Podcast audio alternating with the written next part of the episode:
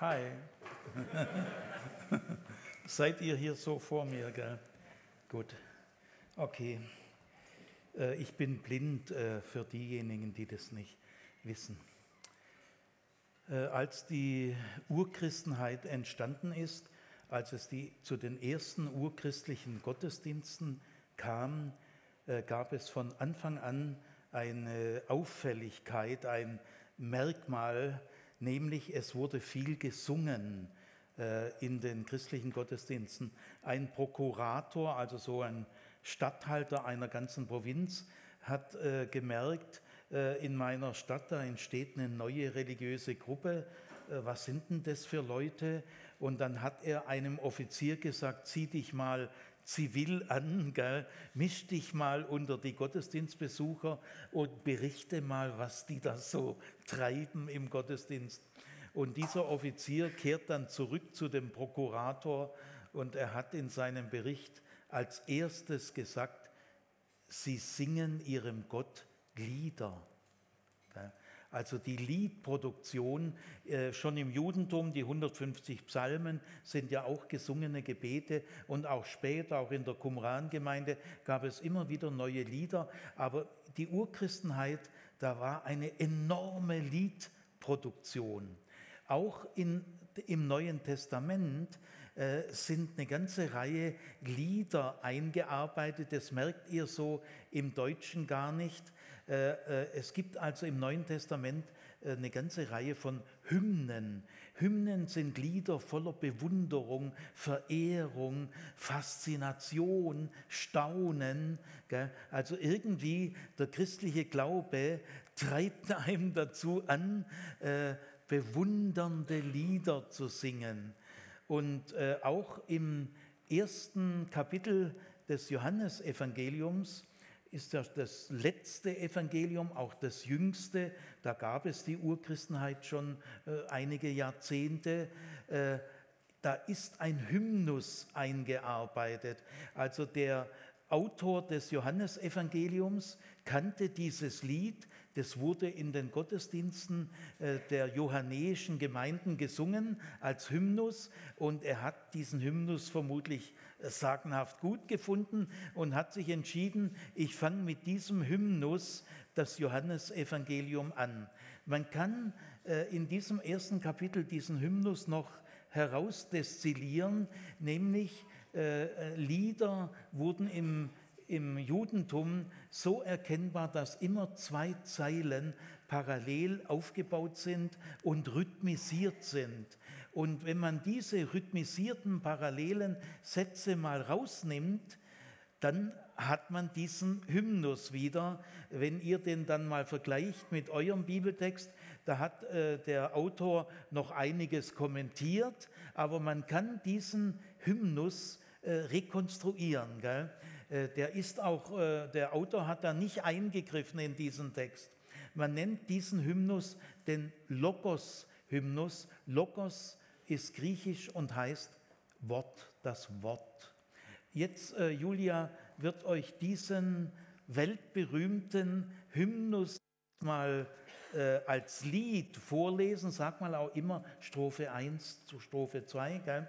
Und da werdet ihr sehen, das kommt euch sehr bekannt vor, äh, aber in eurer Bibel äh, stehen noch ein paar Sätze mehr, die sind aber nicht hymnisch, sondern normales Alltagsgriechisch. Gell? Aber äh, die hymnischen Sätze ergeben folgendes Lied. Der Logos-Hymnus, Strophe 1.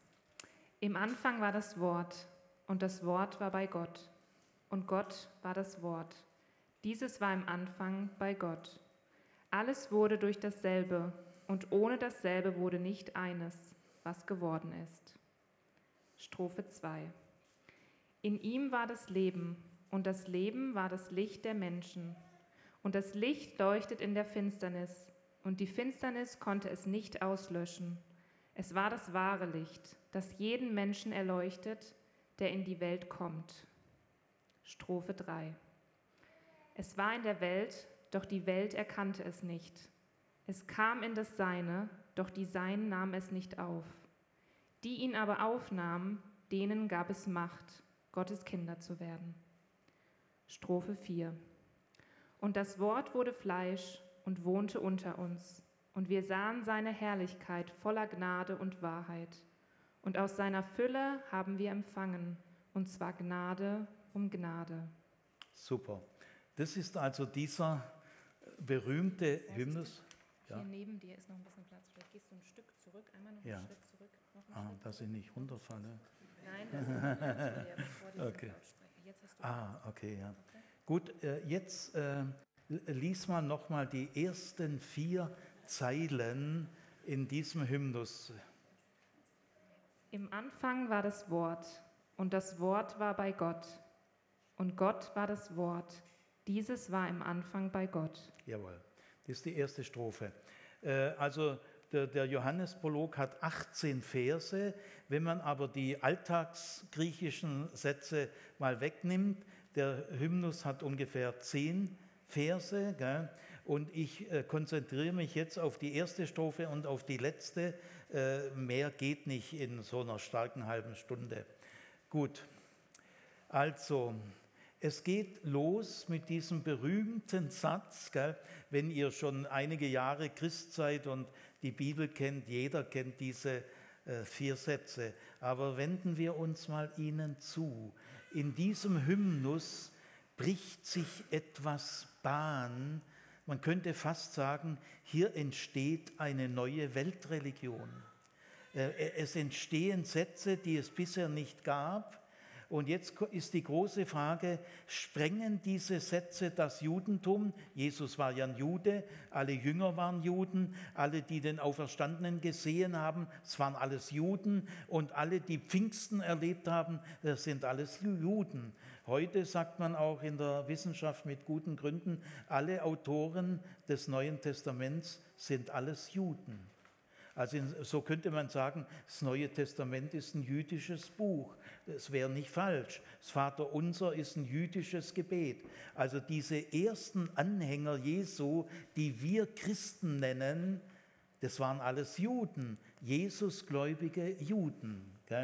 Gut, und also jetzt äh, wenden wir uns äh, äh, diesem ersten Strophe zu. Im Anfang war das Wort. Das ist also ein ganz schlichter, kurzer Satz. Ja, wie sollen wir den Satz interpretieren? Äh, in welchem Zusammenhang? Um was geht es da? Gell? Man muss sich jetzt überhaupt erstmal orientieren, in welchem Zusammenhang steht dieser Satz. Es ist kein Satz aus der griechisch-römischen Kultur, also ist kein Satz von Platon oder Aristoteles. Es ist auch kein Satz aus der europäischen Kultur. Es ist kein Satz von Immanuel Kant oder Hegel oder Heidegger, aber es ist auch kein Satz einer modernen Werbeagentur oder aus der modernen Mediengesellschaft. Da müsste man den Satz wieder in ganz andere Bezüge setzen. Gell? Also in welchen Kontext, in welches Bezugsfeld gehört dieser Satz? Das muss man erst mal klären. Ja, es ist ein jüdischer Satz. Das muss man das ist das A und O.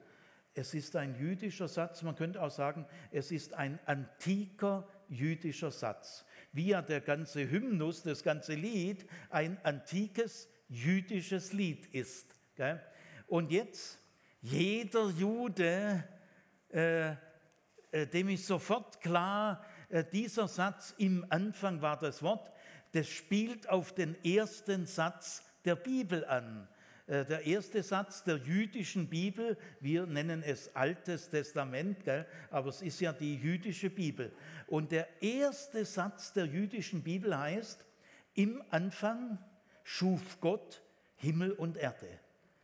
Und da ist das Wort im Anfang betont vorangestellt, nach vorne gerückt. Normalerweise würde der Satz heißen, Gott schuf im Anfang Himmel und Erde. Das wäre ein normaler äh, Satzbau. Aber dieses im Anfang, weil es sehr betont ist, wird nach vorne gerückt. Im Anfang schuf Gott Himmel und Erde. Genauso auch in dem Hymnus, im Anfang war das Wort. Dieser erste Satz der Bibel, Leute, der erste Satz der Bibel. Das ist schon was. Oder auch der erste Satz der Torah, der fünf Bücher Mose, ist natürlich was ganz Besonderes, etwas Monumentales. Man kann sagen, in gewisser Hinsicht trägt dieser erste Satz der Bibel die ganze Bibel. Und jahrhundertelang, das wurde nie verändert, gell? dieser Satz war und blieb der erste Satz der Bibel. Äh, man kann sagen, dieser Satz war der fundamentalste Satz im Judentum. Es gab im Judentum viele Jahrhunderte lang keinen fundamentaleren Satz als den Satz im Anfang schuf Gott Himmel und Erde. Es gibt auch überhaupt keine jüdische Schrift, die anfangen würde mit im Anfang. Ja, das traut sich niemand, gell? das wäre zu kühn, zu frech. Du kannst ja nicht äh, mit dem ersten Satz der Bibel dich vergleichen. Gell? Also der Satz wurde nie wieder in einer anderen jüdischen Schrift äh, von jemand anders so mal benutzt. Gell? Jetzt müsst ihr auch wissen, dass das Wort Anfang hat einen Bedeutungswandel erlebt. Seit ungefähr 200 Jahren bei uns in Europa, in Deutschland, ist dieses Wort vor allem zeitlich gemeint. Gell? Der Anfang der Schulzeit oder Anfang äh, einer Reise und so weiter oder eben äh, der Anfang der Welt. Das verstehen wir zeitlich. Wann ist die Welt entstanden? Aber in der Antike hat das Wort Anfang schon auch eine zeitliche Bedeutung, aber noch mehr eine sachliche Bedeutung. Es meint das Fundament, die Grundlage. Äh, wir kennen zum Beispiel das Fremdwort Archäologie. Anfang heißt im Griechischen Archä. Archä. Also dieser Satz heißt äh, en Archä en Holokos. Im Anfang war das Wort. Und das Wort Archä, Anfang, das gibt es bei uns als Archäologie, da ist es auch zeitlich gemeint, oder archetypisch, da ist es auch irgendwie zeitlich gemeint, aber schon mehr wie zeitlich. Aber es gibt auch das Wort Architektur. Und da ist es sachlich gemeint. Äh, ein Hausbau beginnt mit dem Fundament. Also dieser erste Satz der Bibel meint nicht nur den Beginn der Welt. Äh, wenn die Bibel davon spricht, sagt sie immer vor Grundlegung der Welt. Das heißt nie vor Entstehung der Welt, das ist modern gedacht. Entstehung, sondern im Anfang geht es um das Fundament. Äh, wie ist die Welt aufgebaut? Was im Anfang war, das trägt alles. Äh, die, die Gottesfurcht ist der Anfang der Weisheit. Das meint nicht die ersten Minuten, sondern die Gottesfurcht ist die Grundlage der Weisheit. Wir singen auch in christlichen Gottesdiensten, wie es war im Anfang, jetzt und immer da. Äh, äh, wir müssen ja modern sagen, wie es war im Anfang und dann nie wieder. Also der Anfang meint wirklich auch das Fundament. Erst kommt, wird das Licht geschaffen, dann die Räume, dann das Wasser sammle sich, da geht es um die Erdgravitation, gell? Zeitraum, Erdgravitation, dann kommen die Pflanzen. Gell? Also der Satz 1 in der Bibel, der, da geht es um die absolute Grundlegung, Fundament, wie ist die Welt aufgebaut, auf was kannst du dich verlassen, was trägt. Gell? Darum geht es. Und deswegen trägt dieser erste Satz in gewisser Hinsicht die ganze Bibel. Jetzt, wenn dieser Hymnus sich zum ersten Mal in der Weltgeschichte, es ist der erste Text, den wir kennen, bewusst wieder so anfangen, en arche, also der spielt ja hundertprozentig auf den ersten Satz der Bibel an, dann macht dieser Hymnus von Anfang an klar, es geht jetzt um etwas Weltentscheidendes. Gell? Der Logos, im Anfang war das Wort, im Anfang war der Logos, ist äh, Jesus, aber man kann nicht sagen, im Anfang war Jesus, weil Jesus ist der Name für eine geschichtliche Person. Äh, der Name Jesus kann erst äh, nach seiner Geburt ihm zugelegt werden, vorher nicht. Deswegen heißt es hier, im Anfang war der Logos. Jetzt will ich mal hier entsteht fast so etwas wie eine neue Weltreligion. Oder könnte das auch im Judentum bleiben? Das weiß man bis heute nicht genau. Spannende Frage. In, Im ersten Satz der Bibel, da ist ja Gott das Subjekt. Gott im Anfang schuf Gott. Also äh, im Anfang äh, hat Gott etwas geschaffen, nämlich das Fundament aller Dinge, den absoluten Anfang, die absolute Grundlage hat Gott geschaffen. Und damit wird Gott geehrt. Und er schafft ja auch durch sein Wort, er sprach, es werde Licht. Äh, also der Satz im Anfang äh, äh, knüpft nicht nur sehr bewusst an den ersten Satz der Bibel an, sondern auch an das Schaffen Gottes durch das Wort, das ja im ersten Kapitel der Bibel ganz stark ist. Gott schafft alles durch sein Wort. Alle Galaxien, alle Milchstraßen sind alle entstanden durch Gottes Wort, durch Gottes Sprechakt. Jetzt aber dieser erste Satz in diesem Hymnus, da kommt Gott gar nicht dran drin vor. Also der erste Satz der Bibel ehrt Gott. Im Anfang schuf Gott. Gott wird hier geehrt als der alleinige Schöpfer aller Dinge. Und das ist die Grundlage von allem. Aber dieser erste Satz, der an den ersten Satz der Bibel anknüpft, da heißt es im Anfang war. Nicht im Anfang schuf. Gott äh, gibt es natürlich schon vor diesem Anfang, aber äh, im Anfang, da hat er eben den Einschaltvorgang, die Welt geschaffen. Gott schuf, aber hier heißt es, im Anfang war der Logos. Der wurde gar nicht geschaffen. Der ist gar kein Geschöpf von der Schöpfung heißt es erst im ersten Strophe am Ende, und alles ist durch dasselbe geworden. Da, da kommt es dann von der Schöpfung. Also, ich, ich fasse jetzt mal zusammen, dieser erste Satz dieses Hymnus, der sehr bewusst an den ersten Satz, den fundamentalsten Satz der jüdischen Religion anknüpft. Und in diesem ersten fundamentalsten Satz der jüdischen Religion ist Gott das Subjekt und Gott wird geehrt. Aber in diesem ersten Satz äh, kommt Gott gar nicht vor. Im Anfang war, das heißt, äh, äh, der Logos war da schon, als Gott die Schöpfung macht. Das heißt er später durch ihn. Gell?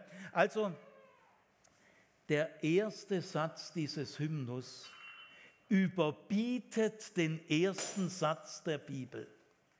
Das hat es noch nie gegeben, gell? weil der erste Satz geht vor die Schöpfung zurück. Äh, Im Anfang war er schon. Er war immer schon da. Er wurde nie geschaffen. Es ist kein Geschöpf. Er gehört nicht auf die Seite der, äh, der Schöpfung. Er gehört ganz auf die Seite Gottes. Der erste Satz dieses Hymnus überbietet zum ersten Mal den ersten Satz der Bibel. Aber dieser Satz ehrt den Logos. Äh, äh, der erste Satz ist ganz vom Logos dominiert. Im Anfang war der Logos, im Anfang war das Wort. Für jüdische Ohren hört sich das wahnsinnig befremdlich an.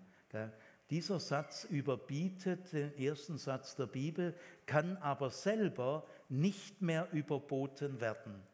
Er ist insofern endgültig. Jetzt kann man aber äh, sagen, im Anfang war das Wort, das Wort gibt es doch gar nicht aus sich selbst. Äh, wenn ich sage Wort, äh, Wort gibt es doch nur, wenn es jemand spricht. Gell? Insofern steckt in dem ersten Satz indirekt Gott durchaus drin, denn man muss die Frage stellen, ja, wer hat dieses Wort das im Anfang schon war, gell, das nie irgendwann mal dazugekommen ist. Du kannst Gott ohne das Wort gibt es gar nicht. Das Wort war immer schon da. Ja, aber wer hat dieses Wort gesprochen? Das kann ja nur Gott sein. Das heißt, dieser Wahnsinnssatz, wo jeder Jude keucht, der getraut sich an den ersten Satz der Bibel direkt anzuknüpfen, ihn sogar noch zu überbieten, aber er erwähnt nicht direkt Gott, sondern das Wort. aber das Wort äh, kommt von Gott. Insofern ist dieser erste Satz ganz offen für Gott und widerspricht letztlich Genesis 1.1 nicht. Jetzt will ich ganz zügig bis zum Schluss äh, durchrauschen. Der zweite Satz heißt, und das Wort. Ja. Aha. So rüber. Ah, seid ihr hier?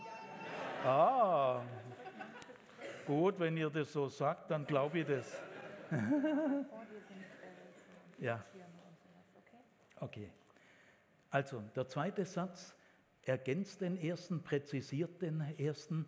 Und das Wort war, Luther sagt bei Gott, das Wort bei ist nicht gut, es heißt prostonteon, es war vor Gott, nicht zeitlich, sondern räumlich. Der zweite Satz ist räumlich. Das Wort war vor Gott, gemeint ist vor seinem Angesicht, auf ihn hin orientiert. Jetzt kommt Gott ins Spiel und zwar sehr kräftig. Das Wort war vor Gott.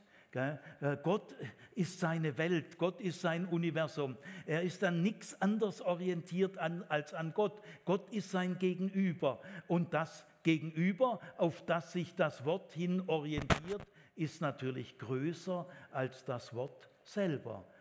Weil das Wort orientiert sich ja an Gott. Jetzt äh, ist ein jüdischer Hörer äh, ist er wieder ein Stück weit beruhigt. Gell? Äh, also Gott ist sein Gegenüber und das Gegenüber ist größer. Aber jetzt heißt der dritte Satz, und Gott war das Wort. Äh, das ist, das ist ein Spitzensatz im Neuen Testament. Ein Jude, der diesen Satz hört, kann hier eigentlich nicht mehr mitgehen. Aber es ist ja nicht eine Identität gemeint, dass das Wort Jesus und Gott das gleiche ist, denn es heißt ja im zweiten Satz, er war vor Gott. Also man kann ja nicht identisch mit Gott sein. Das, der zweite Satz schließt aus, dass die beiden irgendwie identisch sind. Gell? Äh, Gott ist schon größer, denn das Wort orientiert sich ja. Man könnte den zweiten Satz nicht umkehren und Gott war vor dem Logos. Ja, der Satz ist völlig unmöglich. Er kann nur heißen, der Logos war vor Gott. Aber jetzt geht es um die Qualität und äh, in diesem Satz, das muss ich schon noch sagen, ist Gott nicht das Subjekt, äh, sondern ein Prädikatsnomen. Ich sage mal ein Beispiel. Äh, der Satz, diese Entscheidung war eine Katastrophe. Da ist diese Entscheidung das Subjekt, war ist das Prädikat und jetzt wird es näher bestimmt. Was war eine Katastrophe? Man nennt eine Katastrophe das Prädikatsnomen. Also diese Entscheidung war eine Katastrophe. Diese Entscheidung ist das Subjekt, eine Katastrophe ist das Prädikatsnomen. In diesem Satz, man könnte den Satz rumdrehen, eine Katastrophe war diese Entscheidung. Und so ist dieser Satz hier gemeint, Gott ist nicht das Subjekt in diesem Satz, sondern das Prädikatsnomen. Und es steht auch nicht der Artikel Horteos. Äh, Horteos ist der Gott, der allein aus sich heraus Gott ist. Und das ist der Logos nicht, der ist ja orientiert an Gott. Gell? Aber er ist genauso Gott wie Gott, aber er ist nicht Gott. Also anders wie in dieser Paradoxen, äh, der, der Logos hat die Qualität von Gott. Und das äh, bedeutet, wenn der zweite Satz heißt, äh, er war vor Gott, ist damit nicht gemeint, dass er ein Diener Gottes ist oder ein Untergebener. Nein, nein, äh, Gott war das Wort. Also das Wort hat auch göttliche Qualität. Und dann der vierte Satz wird jetzt wieder zu, also für einen Juden ist dieser dritte Satz man weiß es nicht. Kann ein Jude, es, äh, es ist nicht eine Identität. Gell? Äh, das ist eine spannende Frage. Kann dieser Satz auch im Judentum Früchte tragen? Auf jeden Fall, der vierte Satz nimmt die Sache wieder ganz in die Hand. Dieser war im Anfang vor Gott. Also jetzt wird wieder ganz klar gesagt, Gott ist der Größere. Gut, äh, jetzt will ich sagen, in diesem Hymnus wird die Konzentration des christlichen Glaubens auf Jesus. Weihnachten ist ein Jesusfest, Karfreitag ist ein Jesusfest, Ostern ist ein Jesusfest, die Taufe ist ein Jesusfest, das Abendmahl ist ein Jesusfest. Der christliche Glaube ist wahnsinnig auf Jesus konzentriert. Wir sagen ja auch, wir glauben an ihn. Also diese Konzentration des christlichen Glaubens ist in diesem Hymnus in schlichten Worten, es ist keine elitäre Sprache, einfache, schlichte Sätze, aber unermesslich tief.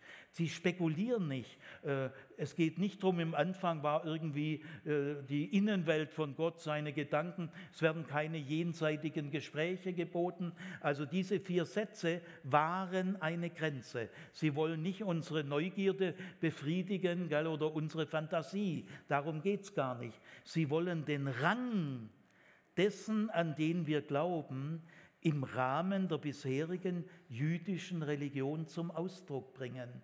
Und man muss sagen, da verschieben sich etwas die Fundamente. Es ist eine Mutation im Judentum. So, jetzt äh, springen wir äh, zum Ende. Äh, dieses Wort wurde Fleisch. Da haben wir nichts dazu getan. Das war seine Initiative.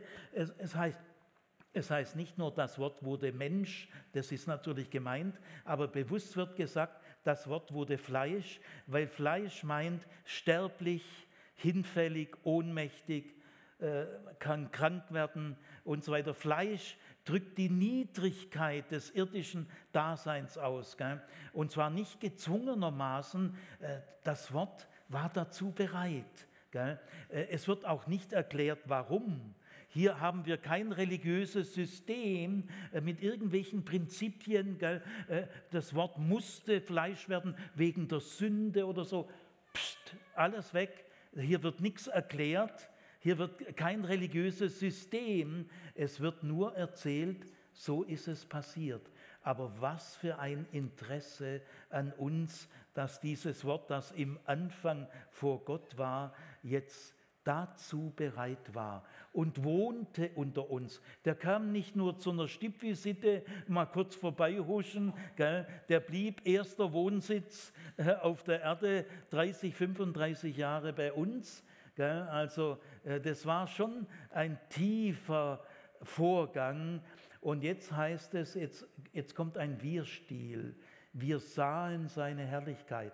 Das sind jetzt Zeugen die, der christliche Glaube beruht auf Zeugen. Äh, diese Sätze sind jetzt nicht nur Behauptungen, äh, es, sie behaupten es nicht, sie bezeugen es. Das ist was anderes. Sie haben es selber erlebt. Auch ich bin durch Zeugen Christ geworden. Die ein, zwei, drei Menschen, die für mich entscheidend waren, die haben nicht einfach irgendwelche Behauptungen aufgestellt, sie haben es bezeugt das in ihrem Leben. Wir sahen seine Herrlichkeit. Herrlichkeit meint, es ist eindeutig positiv, es ist äh, erleuchtend, es ist inspirierend. Gell? Wir sahen seine Herrlichkeit, wir haben gemerkt, äh, in diesem Mann steckt was ungeheuer Positives, voller Gnade und Wahrheit. Gnade, Chesed, heißt im Hebräischen, ich interessiere mich so sehr für dich, dass mich deine Fehler nicht aufhalten. Ich interessiere mich so sehr, äh, dass mich deine schwachen Seiten, deine Fehler und deine äh, sonstigen äh, Dinge, die können mich nicht irritieren. Gnade meint, ich lasse mich nicht irritieren. Ich habe so ein Interesse an dir. Das ist Gnade. Gnade macht den ersten Schritt. In, in Jesus haben wir das gefunden und auch die Wahrheit. Und der letzte Satz heißt, aus seiner Fülle haben wir genommen Gnade um Gnade. Fülle ist ein Fachausdruck im Hebräischen und meint den Lebensreichtum Gottes. Seine Fülle. Fülle heißt mehr als genug. Und es geht nie zur Neige. Gnade um Gnade. Was? Keine Angst, äh, keine Leistungsstress, Gell? Wir, sind, wir haben empfangen, wir sind Beschenkte äh, des Charakteristische im Christenglauben ist, wir, wir fühlen uns als Geschenkte. Äh, wir docken an einer Fülle an. Äh, an ihr orientieren wir uns, nicht an unseren Defiziten oder an den Problemen dieser Welt, sondern wir empfangen aus seiner Fülle. Das ist unsere Orientierung. Wolf Biermann singt in einem Lied, so als 65-Jähriger, das kann doch nicht alles gewesen sein das bisschen Sonntag und Kinderschreien, die Überstunden und das bisschen Kies und abends vor der Glotze, in der Glotze das Paradies. Das kann es doch nicht gewesen sein. Da muss doch noch etwas kommen. Hey Kumpel, das Raffen und Haschen und das Husten und der Hass, das kann es doch nicht gewesen sein das bisschen Fußball und Führerschein, da muss doch noch irgendwas kommen. Ja, Leute, äh, dieser Hymnus sagt nicht, das kann doch nicht alles gewesen sein. Nein, im Anfang war das Wort, nicht das Schweigen.